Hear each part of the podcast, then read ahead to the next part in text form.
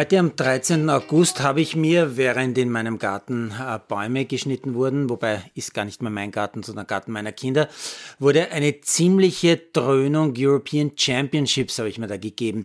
Äh, der Vormittag stand quasi im Zeichen des Kletterns, während der Baumschneider auf unsere mehr als 30 Meter hohen Fichten geklettert ist, als wäre er Kletter-Europameister, waren im TV die besten Kletterinnen im sogenannten Vorstieg zu sehen. Ganz banal gesagt, das ist jene Form von Klettern, wo man durch überhängende Wände klettert und sich zwischendurch in Karabiner mit einem Seil einhängt, denn wenn man die winzigen Griffflächen mit Fingern oder Zehen nicht mehr halten kann, wird man natürlich abstürzen. Beim Baumschneider hat sich äh, auch einer eingehängt, manchmal zumindest. Hat allerdings äh, auch nur eine Hand frei gehabt, in der anderen hat er ja die Motorsäge gehalten.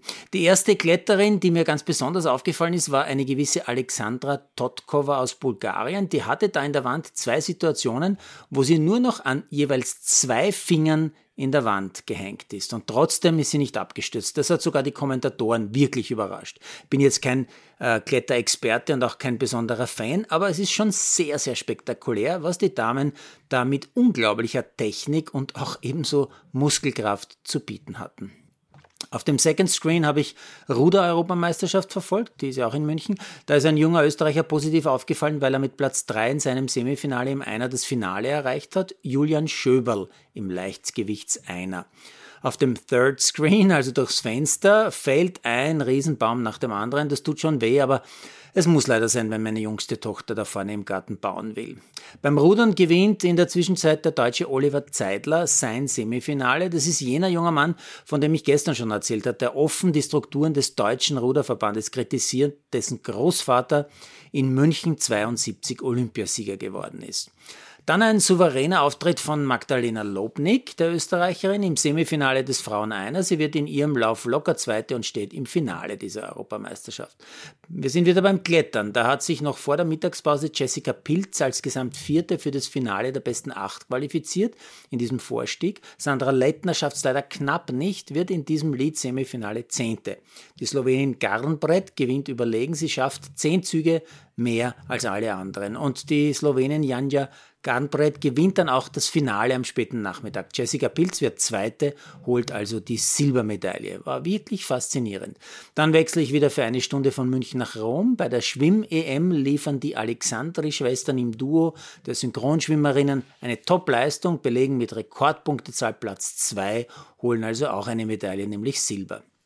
Dann sehe ich, zurück im Münchner Olympiapark, den Triathlon der Männer über die olympische Distanz. Der Österreicher Luis Knabel nach gutem Schwimmen auf der Radstrecke Top 10 wechselt als starker Achter auf die Laufstrecke, hält auch dort über die 10 Kilometer lange die Top 10, wird am Ende knapp Elfter, trotzdem Top-Platzierung. Leo Pauger wird immerhin 16.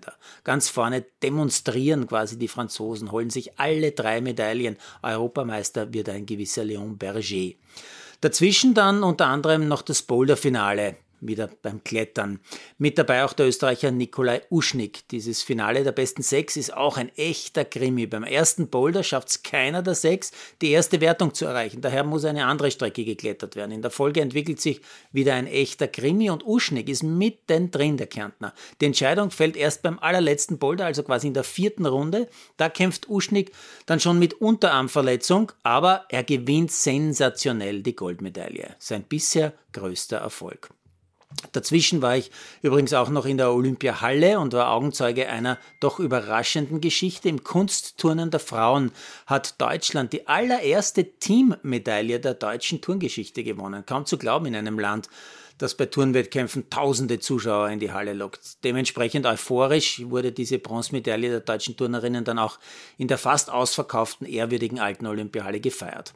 Gold haben sich übrigens die Italienerinnen erturnt und das nicht mit den schönsten Turnanzügen, wie meine Tochter neben mir ganz trocken bemerkt. Hätte nicht gedacht, dass junge Frauen auf sowas achten. Immer wieder zwischendurch war ich dann noch am Second Screen in Rom bei der Schwimm-EM und dort hat noch Simon Bucher im Semifinale über 100 Meter Schmetterling als Gesamtsechster das Finale erreicht.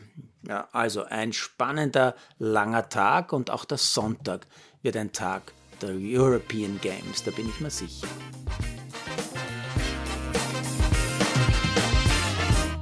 Produziert von Malderino Chiesens.